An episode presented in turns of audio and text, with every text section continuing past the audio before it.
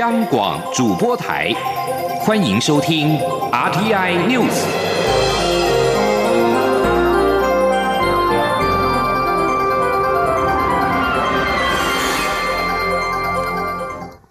各位好，我是主播王玉伟，欢迎收听这节央广主播台提供给您的 RTI News。今天是二零二一年一月十八号，新闻首先带您持续关注台湾的疫情。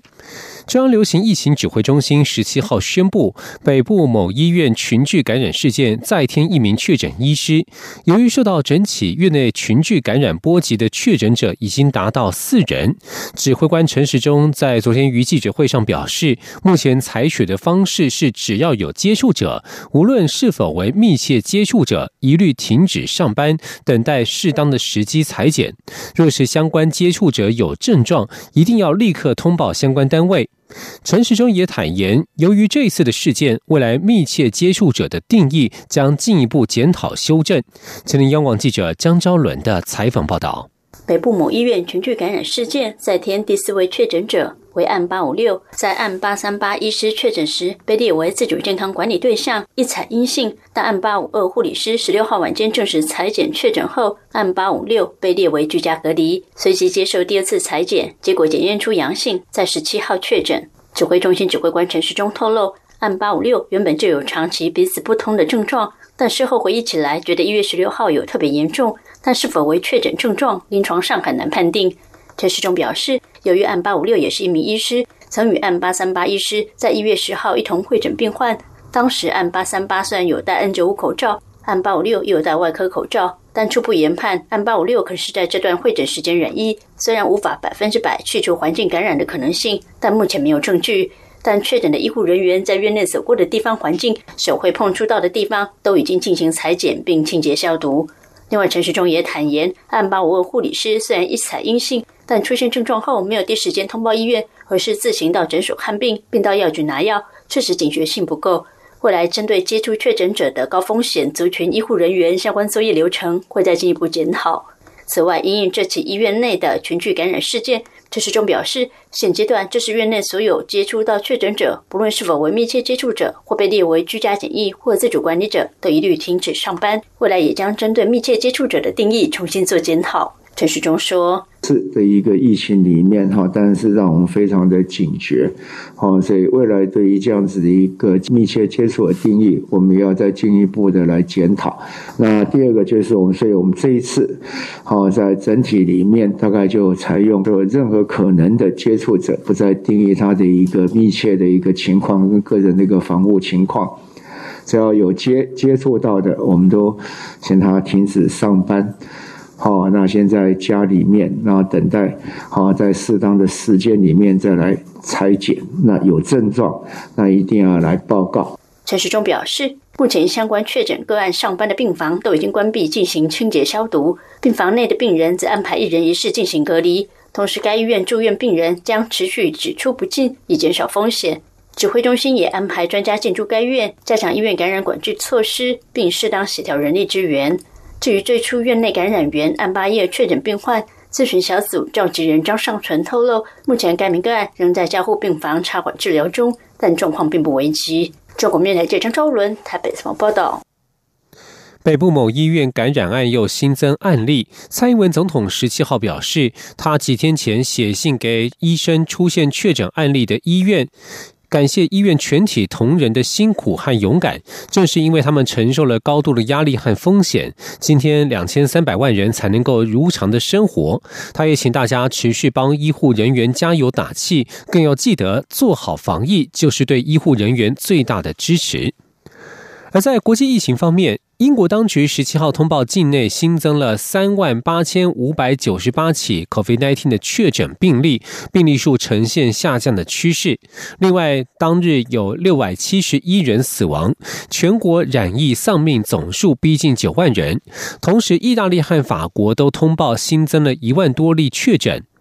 英国政府十八号的数据显示，至今英国全国已经有近三百九十万人施打了第一剂的 COVID-19 疫苗。美国约翰霍普金斯大学的疫情数据显示，目前，英国当局通报的累计确诊数约三百四十万例，而且有八万九千多人染疫死亡，后者的数据高居欧洲各国之冠。另外，意大利卫生部十七号通报，境内新增了一万两千五百四十五例确诊案例，三百七十七人染疫不治。法国工卫当局十八号则通报，境内新增了一万六千六百四十二例确诊，一百四十一人病故，累计确诊总数超过两百九十万例，而且有超过七万人死亡。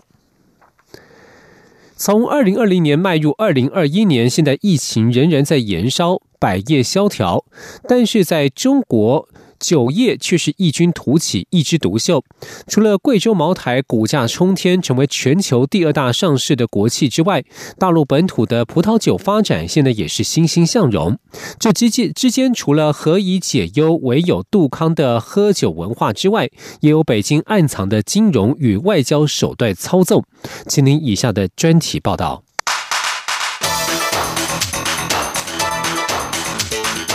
专题报道。所谓的酒色财气，中国 A 股股王贵州茅台可说是当之无愧。这只股市金鸡母十二号股价创新高，市值突破二点七兆人民币，超越深圳二零一九年的国内生产毛额，在胡润研究所公布的全球最有价值国有上市公司排行榜中排名第二，仅次于沙地阿拉伯国家石油公司。一时间风头无二，有“九届劳斯莱斯”之称的贵州茅台，实力雄厚，足以抗衡可口可乐。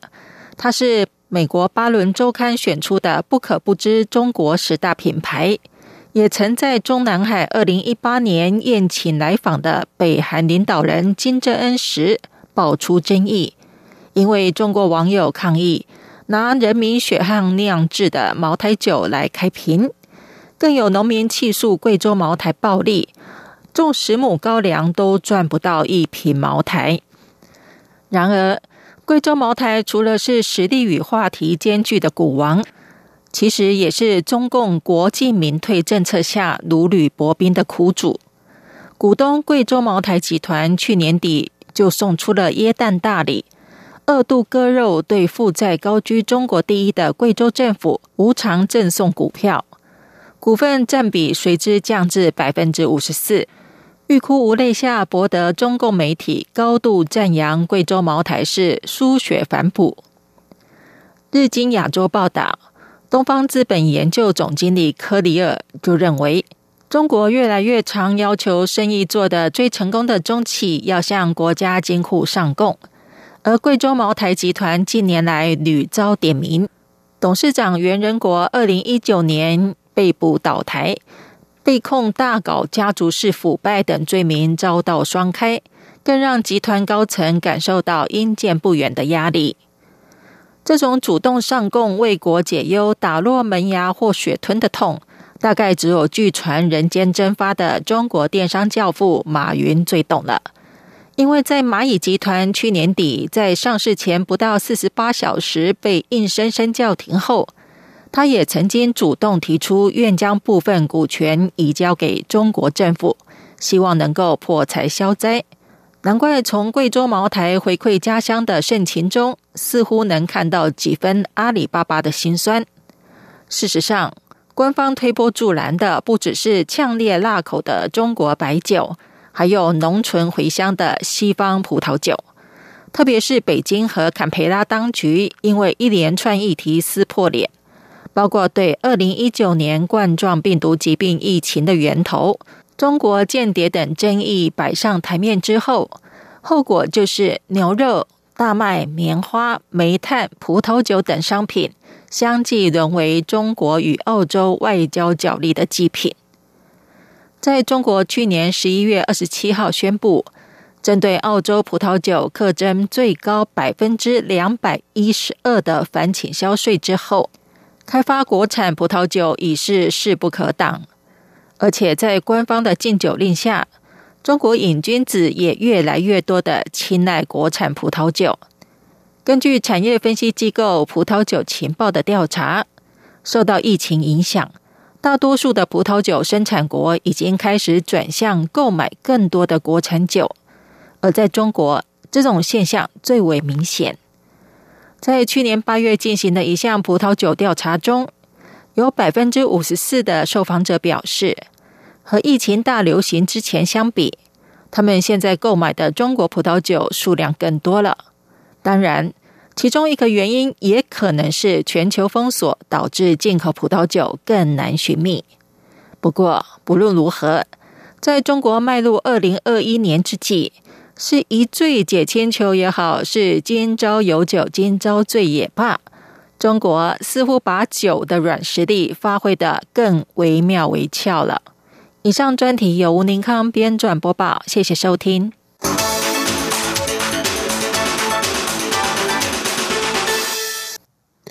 继续将焦点转回到国内，关注台湾的人才培育。近年国人海外留学人数减少，眼看未来十年国内面临大专校院学者退休潮，恐怕有青黄不接的疑虑。科技部宣布，今年第二季将再推人文及社会科学研究海外人才培育计划，预计选出二十五位海外博士候选人，五位海外年轻学者，分别给予每个人新台币九十万以及六十万元的支持。学者还有学术专书出版补助，让他们在海外。能够撰写论文、学术专书，没有后顾之忧，奠定立足国际学研界的基础，进而强化台湾与国际学研界的连结。吉林央广记者谢佳欣的采访报道。科技部国研院指出，近十五年来，我国赴美攻读硕博士人数下降四成二，其中人文社科类博士人数减少近七成。二零零六年在美取得人文社科类博士者有两百一十八人，之后几乎逐年下降。二零二零年仅剩六十六人，且未来十年国内大专院校学者将陆续退休，具国际留学经验的学者人才恐将出现断层。为此，科科技部宣布，今年续推人文及社会科学研究海外人才培育计划，针对海外攻读人文社科类博士候选人，在研究最后一年给予实职经费补助，每人新台币九十万元；而在海外学研机构任教研究的年轻学者，每人也补助六十万元，还可申请二十万元的学术专书出版费用，来鼓励优秀学者赴海外留学，协助年轻学者在国际学研界打。下根基，并借此维持台湾与国际学术界的连结与互动。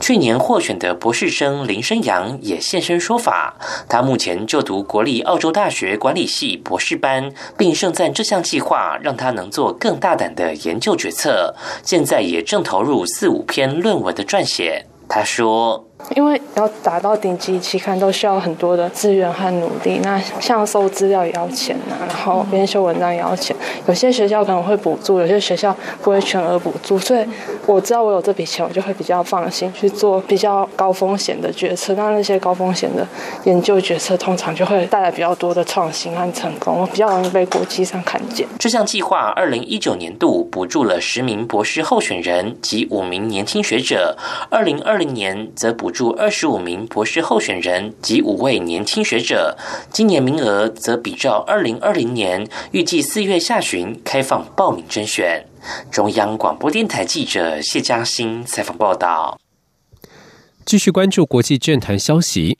俄罗斯反对派领袖纳瓦尼十七号从德国首都柏林搭机，并降落在莫斯科一座机场。但现场的法新社记者指出，纳瓦尼返抵国门没多久后就被俄国警方拘捕。纳瓦尼的发言人雅尔米许证实他遭到拘捕的消息。他在推特发文指出，纳瓦尼被警方带走。俄罗斯联邦监狱管理局也证实了此事。狱方透过声明表示，纳瓦尼因为多次违反2014年挪用公款案件的缓刑规定而被拘捕，他将会被拘留，直到法院作出裁决。44岁的纳瓦尼在去年8月在飞机上昏倒之后被送往德国治疗，德国等西方国家指出，那是企图以神经毒剂诺乔维克。诺维乔克杀害的未遂谋杀，但是纳瓦尼自称几乎已经恢复健康，可以返家休养。他执意返回俄国。这里是中央广播电台。是阳光，膀打开了世界之窗，是阳光翅膀环绕着地球飞翔。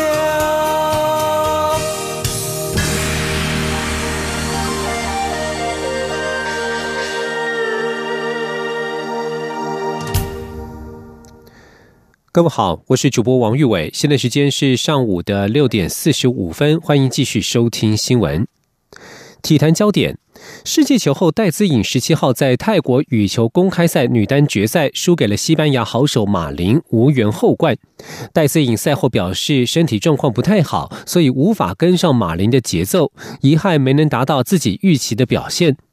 总奖金一百万美元，约合新台币两千七百五十八万元的泰国羽球公开赛，是世界羽球巡回赛超级一千系列的顶级大赛。十七号在泰国曼谷进行第六天，也是最后一天的赛事。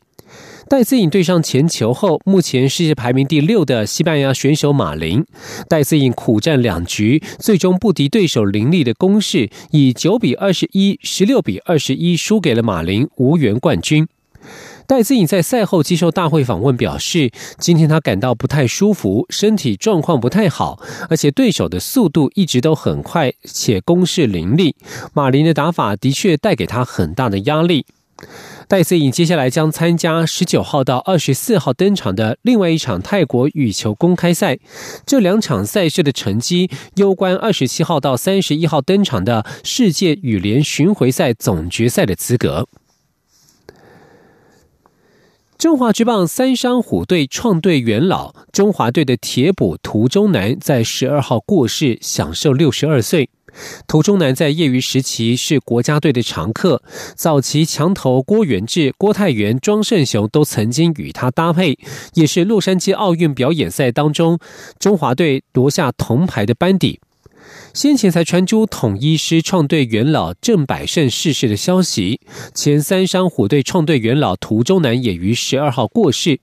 涂中南成名甚早，是台南市巨人少棒队的成员。一九七一年威廉波特世界少棒赛，当时正中王牌投手许金木的速球，只有涂中南接得住，两人搭配默契十足，帮助中华队拿下冠军。而涂中南也是中华全棒代表队的常客。一九八二年世界杯棒球赛、一九八三年亚洲棒球锦标赛、一九八四年洛杉矶奥运表演赛、世界杯棒球赛以及一九八五年的亚锦赛、洲际杯棒球赛、一九八六年的世界杯、一九八七年的亚锦赛等等，他都是代表队的成员。涂中南为中职三商虎队创队元老，在中华职棒生涯五年，累计七百三十九个打数，敲出一百六十四支安打，仅有一发全垒打，生涯打击率两成二二。而涂中南在离开中职之后，曾经回到母校华兴中学棒球队担任教练，后来与棒球界的联系越来越少。涂中南过世的消息，许多过去的队友也都不知道状况。继续要关心的是就业市场，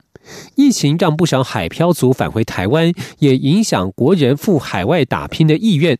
人力银行公布的调查就指出，今年考虑到国外工作的上班族比例创下二零一五年以来新低。另外，有两成多的上班族说自己曾经有过国外工作的经验，但目前已经返台求职。人力银行分析，台湾因为防疫有成，意外有机会让海漂族变成海归派。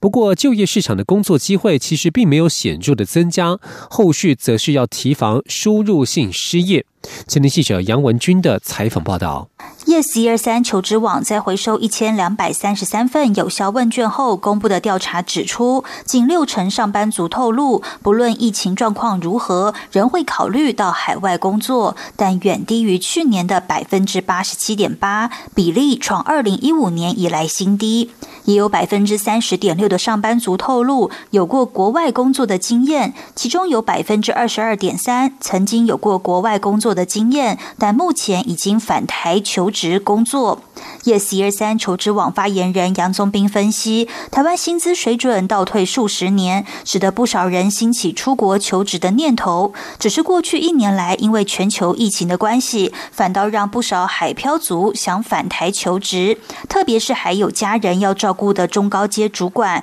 外派台干，基于安全考量，会提高返台求职的意愿。另外，在国外求学刚毕业的新鲜人，也迫于侨居地工作机会喊卡。改变职涯规划回台，但杨宗斌直言，目前台湾整体工作机会的未纳量没有太大变化，薪资结构也没有明显调整，后续必须提防输入性失业的压力。他说：“台湾因防疫有成，意外有机会让海漂族变海归派。不过，若全球疫情迟迟无法缓解，边境没有解封，再持续一年的话，就要担心输入性失业的压力出现。”所以，海归派返台后，可能要屈就或有学非所用的心理准备。杨宗斌建议，海归人才若有一些新科技专长，像是五 G、AI、数据分析、区块链、跨境电商经验者，搭配语言能力优势，不排除会有较多的录取机会。中央广播电台记者杨文君台北采访报道。也关注老公的权益。劳动部劳动保险司指出，职灾伤病给付案件当中，有五成是上下班途中发生交通事故。尽管基本上只要是上下班途中的路径发生交通事故，多半会理赔。但如果是有发生交通违规，例如闯红灯等等，或者绕道而不是顺道去买早餐，就不符合应经途中，以及不是在适当时间，也不能够申请职灾理赔。今天记者杨文军的采访报道。劳动部劳动保险司指出，上下班途中发生交通事故，约占整体职灾的申请量的五成。不过，很多民众会来询问，若是先去买早餐，或是先接送小孩再去公司，途中发生交通事故，究竟算不算职灾？劳动部劳动保险司职灾保险科科长林焕博指出，若要申请职灾，必须要符合这三个状况，分别是应经途中、适当时间。无违反交通规则。简单来说，在没有发生交通违规，如闯红灯、危险驾驶等情况下，顺路买早餐或是接送小孩上下课等的适当时间，处理日常生活必须的私人行为，算是在劳保局的通融范围之内，但还是要依个案认定。林焕博说：“那当然，上下班交通事故都适用我们的相关的规定啊，你的伤病给付，或者说你比较严重到失能，哦，甚至死亡给付。”等等，这都没问题啦。那比较有问题的，当然就是在那个，譬如说它的应经途中啊，或者是是不是适当的交通时间，这些认定上，哦，会有一些争议啊。换句话说，若是从事无关日常生活所必须的中断或脱离应经途中发生事故，则非属职业伤害。像是上班前绕很远去吃早餐，或是下班后先去 KTV 或与朋友聚餐，途中发生事故，就不能认定是职灾。中央广播电台记者杨文军台北采访报道。继续关注到国际间的人权议题，英国外相拉布十七号向英国广播公司 BBC 表示，英国不应该与侵犯人权的国家进行自由贸易。不过，对于有人提议应该由英国法院判定贸易伙伴国是否犯下了种族灭绝，他该为此此种提议，他认为此种提议有瑕疵。拉布在上个星期曾经表示，英国将对英国公司实施新的规定，试图阻止与中国新疆地区有关的产品进入英国的供应链。有些英国国会议员希望再进一步，并且预定考虑在上议院通过提案，授予法院权力，以制止跟他们认为犯下种族灭绝罪的国家达成自由贸易协定。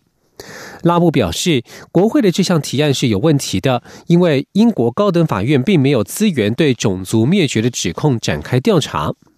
拉布在上个星期向国会表示，在联合国估计新疆最少有一百万少数维吾尔人被关押在所谓的再教育营区之后，有证据显示维吾尔穆斯林遭到强迫劳动。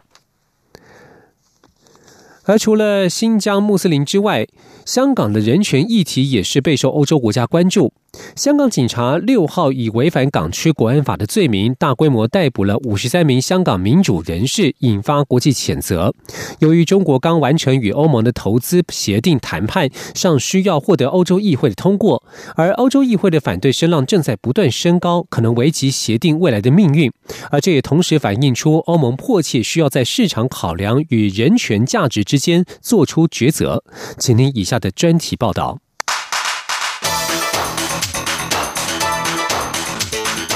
专题报道：香港警方六号一早动员上千名警力，以违反港区国安法的颠覆罪名，逮捕了五十三位香港知名政界和民主派人士，引发国际社会的谴责。尤其中国去年十二月三十号才跟欧盟达成欧中全面投资协定，北京在香港的大抓捕行动，让各界更加关注这项协定的未来。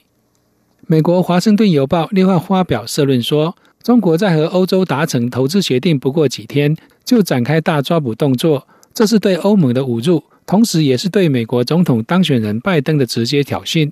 社论要求美国跟欧盟必须针对中国摧毁香港自由的举动做出强有力的回应，尤其这项协定仍需获得欧洲议会的审查通过。社论中呼吁。只要香港的民主遭到牺牲，欧洲议会议员就应拒绝通过这项协定。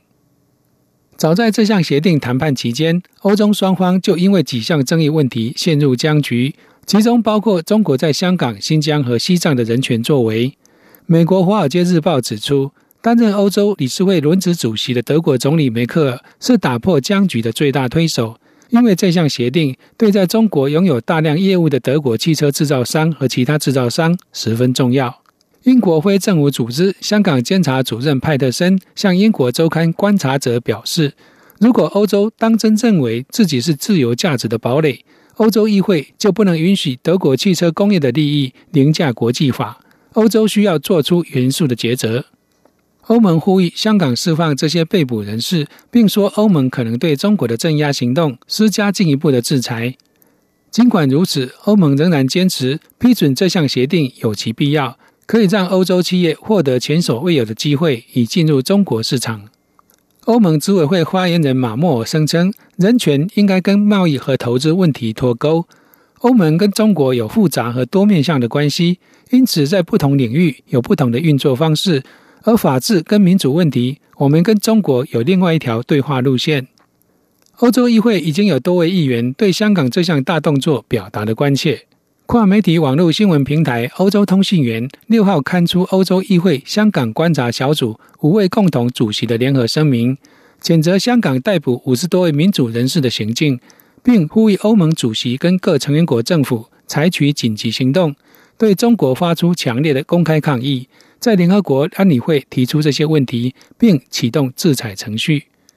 声明中说，这次逮捕行动强化了他们的看法：香港国安法正被用来镇压所有形式的政治反对派。将在今年稍后审查欧洲投资协定的欧洲议会国际贸易委员会主席朗吉表示，欧洲议会议员们将密切关注香港的情势。在过去有关贸易政策的辩论中，政治自由和人权的关切都扮演了重要的角色，在欧中投资协定上也必然如此。朗吉指出，香港这次大抓捕让情势更加复杂，已经违反了对欧中投资协定永续发展所承诺的精神，其中包括了人权。朗吉指出，这显然不是建设性合作的基础，很难了解在目前情势下，中国和欧盟如何能够宣称彼此共享并推进共同的价值。朗吉表示，没有人应该错误的假设任何协议都内建了多数支持。香港末代总督、前欧盟执委彭定康除了谴责中国，也要求欧盟取消跟中国达成的这项可悲协定，并指这项协定是当着人权的面吐口水，并展示了中国共产党可以信赖的虚幻影像。前香港众志创党主席、目前流亡英国的罗冠聪在脸书上呼吁欧洲议会挡下欧中投资协定。并要求欧盟制裁要为大抓捕负责的中国和香港官员。以上这些分析显示，欧洲目前呈现的状况是，在中国广大市场的商业考量跟人权普世价值之间，应该如何拿捏？香港大规模逮捕行动后，欧盟的抉择将更为迫切。以上专题是由央广编译黄启林撰稿播报，谢谢收听。以上新闻是由王玉伟编辑播报，这里是中央广播电台台湾之音。